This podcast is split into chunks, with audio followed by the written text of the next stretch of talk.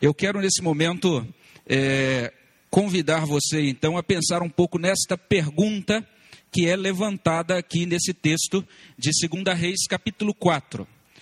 Vale a pena você ler o texto todo.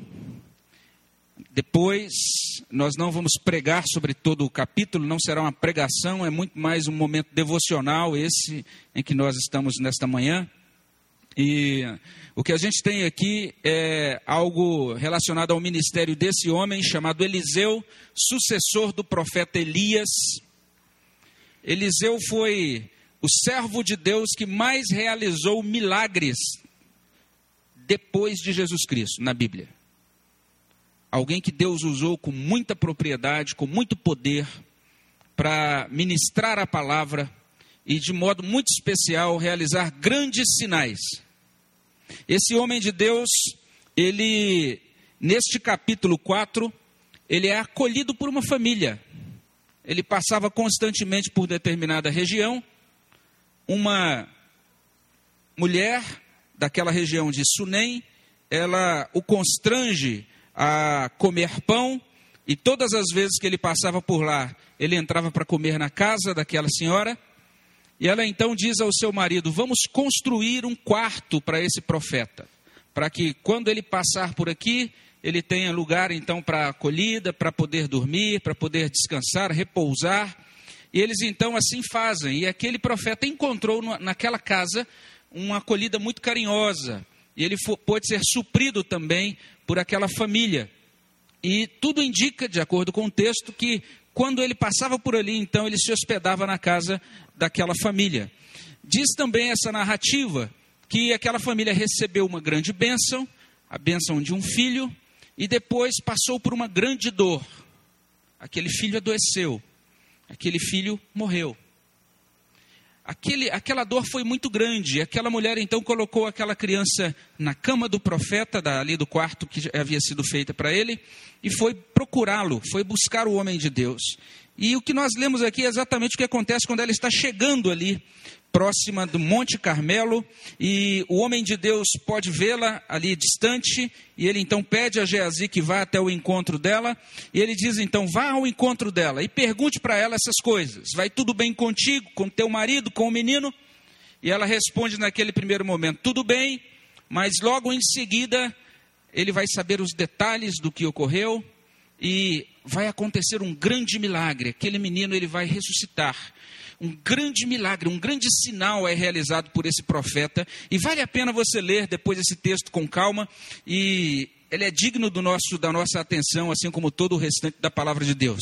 Mas eu quero mais uma vez destacar que meu objetivo é só levantar esta questão e atua, atualizar essa pergunta. Vai tudo bem contigo, com teu marido, com o menino?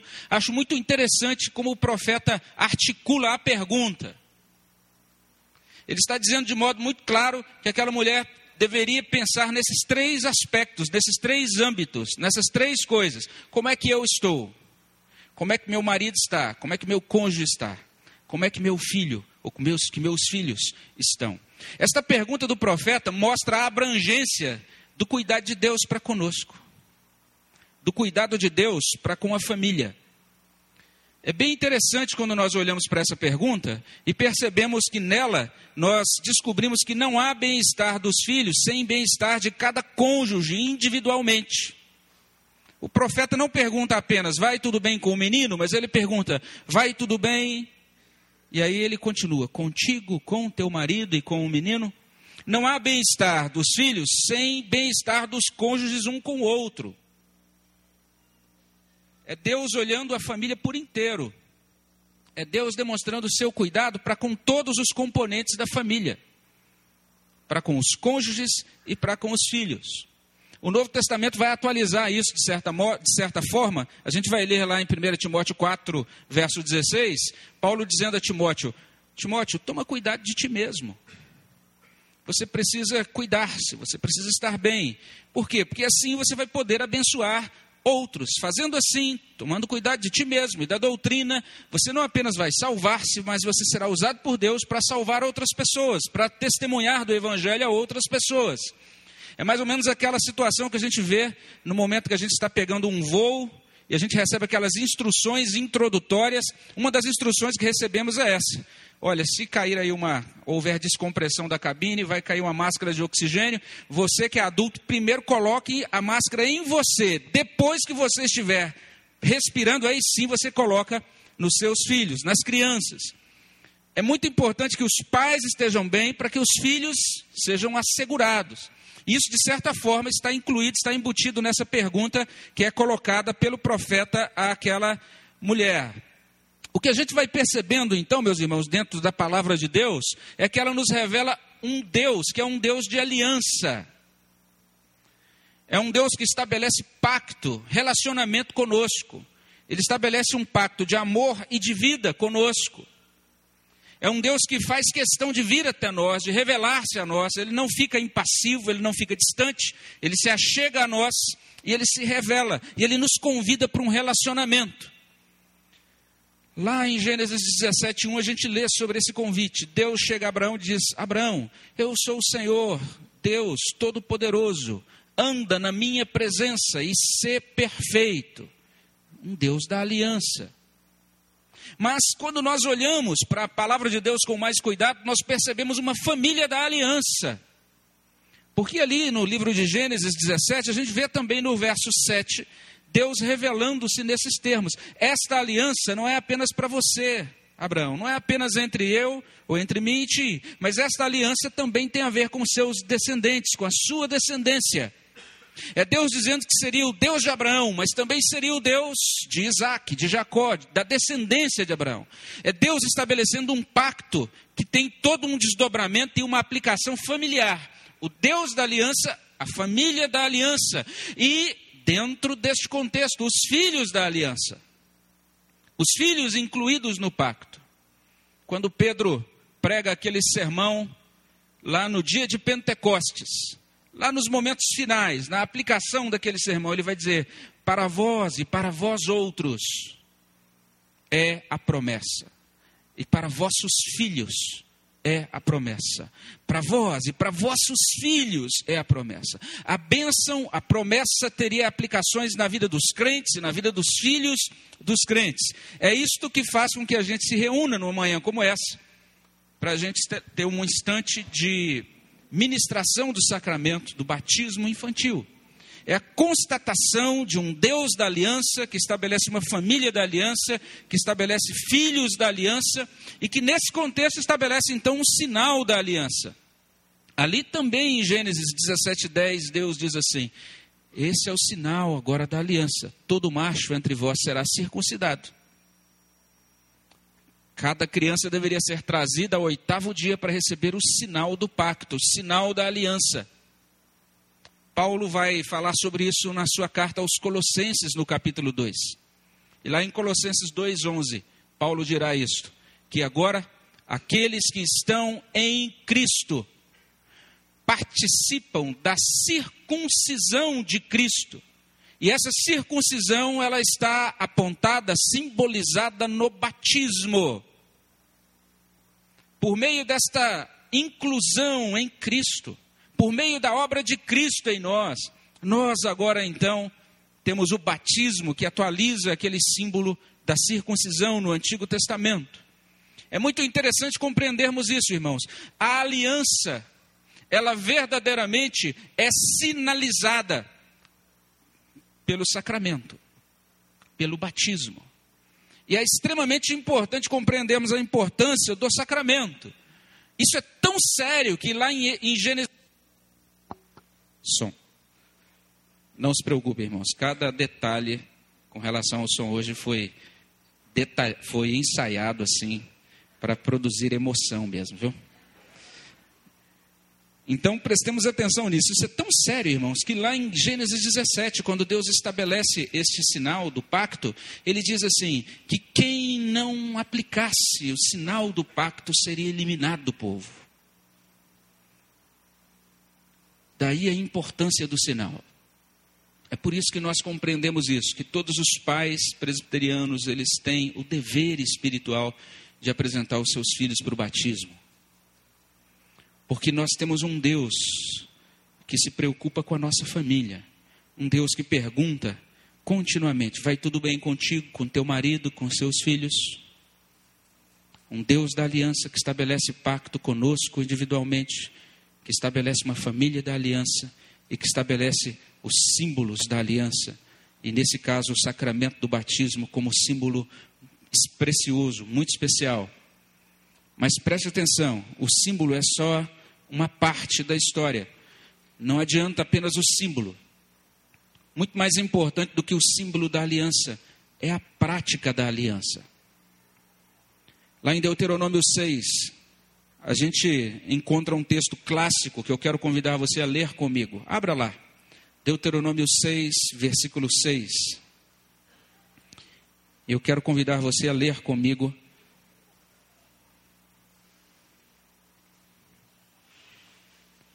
E observe bem é bem possível que você já conheça, até decore esse texto, conheça muito bem, mas vale a pena a gente relembrar. Quero que você leia comigo do, do verso 6 até 9. Vamos ler? Estas palavras que hoje te ordeno estarão no teu coração, tu as inculcarás a teus filhos, e delas falarás assentado em tua casa e andando pelo caminho, e ao deitar-te e ao levantar-te também as atarás como sinal na tua mão e te serão por frontal entre os olhos. E as escreverás nos umbrais de tua casa e nas tuas portas. É Deus literalmente dizendo isso. Que o lar, em todos os seus contextos, a vida do lar em todos os seus momentos, ela deve apontar para esta verdade central que é a verdade que está exposta nos versos anteriores. Ouve, Israel, o Senhor nosso Deus é o único Senhor. Amarás, pois, o Senhor teu Deus de todo o teu coração, de toda a tua alma e de toda a tua força. Estas palavras têm que estar no coração dos pais. E aí os pais então inculcam essas palavras no coração dos filhos. E os pais, e os, e os pais fazem isso por meio do discurso delas falarás assentado em tua casa e andando pelo caminho. E os pais estão destilando essa palavra no momento em que o menino levanta, no momento em que o menino se deita, e o menino olha para todos os lados, ele olha para esta, para o frontal, para o umbral da porta, ele percebe essa palavra entronizada, arraigada no coração, na vida, na prática dos pais. Nós, pais, temos o solene dever de praticar a aliança. Calvino ele dizia que cada vez que o sacramento é ministrado, ele é meio de graça. Quando nós realizarmos agora o batismo, ou os batismos, da Nicole e da Mariana, isso é meio de graça. Toda a igreja é alimentada espiritualmente. E aí você vai se perguntar, mas como que é isso? Eu não estou batizando meu filho, eu batizei meu filho já há vários anos atrás. Mas no momento em que os pais estiverem fazendo alguns votos, assumindo alguns compromissos aqui, é momento para todos nós, pais, renovarmos os nossos votos feitos quando, quando nós apresentamos os nossos filhos ao batismo. É momento para você, jovem solteiro, pensar na sua responsabilidade quando você for pai ou quando você for mãe. É momento para a igreja compreender que assume jurisdição sobre aqueles que lhe pertencem. Que nós agora somos corpo de Cristo, família de Deus, e que devemos ajudar a estas famílias, a esses casais que estão apresentando os seus filhos na criação dos seus filhos. Criar filhos na aliança não é fácil. A gente precisa da ajuda de Deus e a gente precisa da ajuda dos irmãos. Na igreja presbiteriana do Brasil, a gente não tem a figura do padrinho na hora do batismo infantil, mas a gente tem a figura muito mais poderosa, que é a figura de toda a igreja assumindo jurisdição. Nós temos um ritual que aponta para um solene compromisso. Daqui a pouquinho, a gente vai perguntar à igreja: quantos aqui estão felizes pelo recebimento destas crianças? A igreja está assumindo essas crianças. Nós estamos assumindo essas famílias. Uma prática da aliança. O lar deve refletir a aliança. E quando não reflete, irmãos, o resultado é trágico. Eu quero ler o último texto antes de terminar esse momento devocional, que é Juízes, capítulo 2. Convido você a ler. Acompanhe-me na leitura desse texto que eu considero um dos mais trágicos do Antigo Testamento. Observe bem o que está escrito em Juízes 2, a partir do verso 6. Diz assim: Havendo Josué despedido o povo, foram seus filhos de Israel, cada um a sua herança, para possuírem a terra, e serviu o povo ao Senhor todos os dias de Josué, e todos os dias dos anciãos que ainda sobreviveram por muito tempo depois de Josué, e que viram todas as grandes obras feitas pelo Senhor a Israel. Olha o que diz o verso 8: Faleceu Josué, filho de Num, servo do Senhor, com a idade de 110 anos. Sepultaram no, no limite de sua herança, em Timnat Eres, na região montanhosa de Efraim, ao norte do Monte Gaás. Agora eu quero convidar você a ler comigo o verso 10. Vamos ler juntos? Foi também congregada a seus pais toda aquela geração, e outra geração após ele se levantou, que não conhecia o Senhor, nem tampouco as obras que fizera Israel. Veja o verso 11 o que diz, irmãos. Então fizeram os filhos de Israel o que era mal perante o Senhor, pois serviram aos Baalins, deixaram o Senhor, Deus de seus pais, que os tirara da terra do Egito, foram-se após outros deuses, dentre os deuses das gentes que haviam ao redor deles, e os adoraram e provocaram o Senhor a ira, porquanto deixaram o Senhor e serviram a Baal e a Astarote. Vamos ler juntos o verso 14? pelo que a ira do Senhor se acendeu contra Israel e os deu na mão dos espoliadores que os pilharam e os entregou na mão dos seus inimigos ao redor, e não mais puderam resistir a eles. Vamos ler o verso 15. Por onde quer que saíam, a mão do Senhor era contra eles para seu mal, como o Senhor lhes dissera e jurara e estavam em grande aperto. Olha que geração desalentada, que geração perdida, que geração fracassada.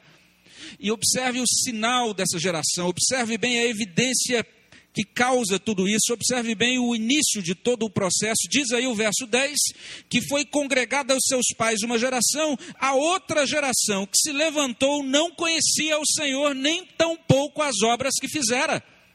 Os pais foram relapsos na prática da aliança. Pai, traga o seu filho à igreja.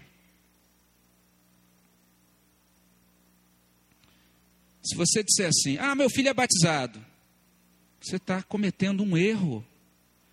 Você está assumindo um raciocínio meramente cerimonial. Receber o sinal é importante, mas você tem que trazer o menino à igreja. Você deixa teu menino faltar à escola durante a semana? Você fala, claro que não, pastor. Eu quero que meu menino seja formado. Eu quero que ele seja graduado, que ele seja bem sucedido na sua vida. Mas por que, com relação à igreja, você diz: deixa o menino dormir hoje, é o único dia que ele pode dormir até mais tarde? E eu me lembro de uma jovem, uma menina da mocidade, lá da nossa da igreja onde eu vim, ela foi um dia à frente numa reunião e disse assim: Olha, alguns pais são zelosos com a ida dos seus filhos à escola. E sabe o que vai acontecer? Muitos jovens irão para o inferno com graduação e pós-graduação. Nós precisamos trazer os nossos meninos à escola dominical. Nós precisamos trazer nossos meninos ao culto, porque é o caminho de vida, é ouvir, a, a fé vem pelo ouvir, ouvir a pregação da palavra de Deus. Pai, mãe, vocês precisam orar com seus filhos. Eles têm que aprender o que é oração pelo exemplo dos pais. Nossos filhos têm que entender o que Deus, as obras de Deus na nossa vida. Entender o que Deus realizou no nosso coração, a grande libertação operada na nossa alma. Eles têm que ser evangelizados por nós, eles têm que ser discipulados por nós, eles têm que amar a Deus, o culto de Deus, as coisas de Deus, o reino de Deus, e eles não têm outra maneira de terem um primeiro contato com isso a não ser por meio dos pais. Os pais são literalmente os meios designados por Deus na sua providência para que os filhos sejam encaminhados no caminho do Senhor. Gênesis 18, 19 diz isso. Deus escolheu Abraão para que ele ordenasse a sua casa, para que a sua casa então servisse ao Senhor, e a partir disso Deus faria vir sobre Abraão todas as suas promessas. Uma geração se levantou, conhecia tudo sobre Baal e Astarote, mas não conhecia nada sobre o Senhor. Deus nos livre de nossos filhos conhecerem tudo sobre a cultura atual e os seus ídolos e não conhecerem nada de Deus. Aquela geração foi empobrecida, uma geração desalentada e fracassada. Por onde quer que saiu, a mão do Senhor era contra eles para seu mal. Como o Senhor lhes dissera e jurara, estavam em grande aperto. Pai, vai tudo bem contigo? Vai tudo bem entre os cônjuges? Vai tudo bem com seus filhos? Esta pergunta de 2 Reis 4, 26, ela é importante, irmãos. Nós temos que refletir sobre ela todos os dias. Porque muitas vezes nós somos engolidos por uma correria tal que a gente continua achando que vai tudo bem quando nem tudo está bem. E às vezes até os nossos amigos dizem assim: olha esse negócio, olha seu menino aí, hein? Ah, que isso? Você está querendo é, buscar coisas erradas no meu filho? Esse menino é de ouro. Mas não vai tudo bem. A caminhada de contínua dependência de Deus, irmãos, é fundamental. Invocar a Deus todos os dias. Suplicar a bênção de Deus sobre o nosso lar todos os dias colocar cada um dos nossos membros da família nas mãos de Deus todos os dias. Amar a Deus e ao reino de Deus, adorar a Deus, servir a Deus na comunhão da igreja, viver a aliança dentro do lar todos os dias, de maneira consistente. Se não for consistente, os nossos filhos notam. Eles vão dizer: Ah, rapaz, papai diz isso, mas na prática ele faz aquilo. E os nossos filhos, eles não, eles não escondem, são sinceros. Lembro um dia em que estava chegando lá na igreja do Gama, iniciando meu ministério lá.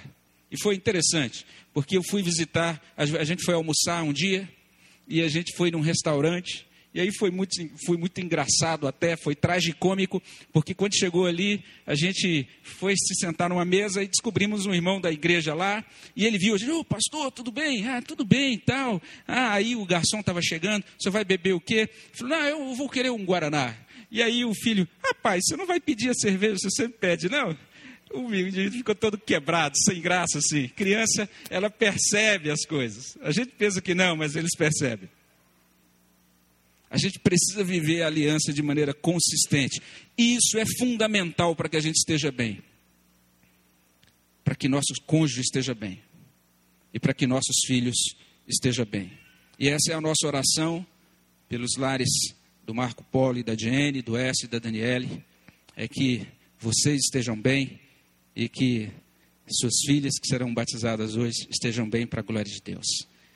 Vamos orar? Senhor, abençoa, Deus as nossas vidas e esse momento na vida da tua igreja, tão rico, tão importante.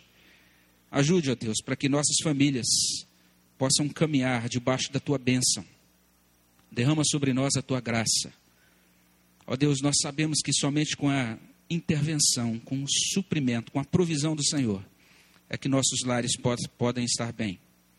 E é nesse sentido que nós pedimos. Ser, ó Deus, o nosso provedor. O Senhor é o único Deus e somente o Senhor tem as palavras de vida eterna. Toma nas, nossas, nas tuas mãos os nossos lares, edifica os nossos lares, para a glória do teu nome, é o que suplicamos no nome de Jesus. Amém, Senhor Deus.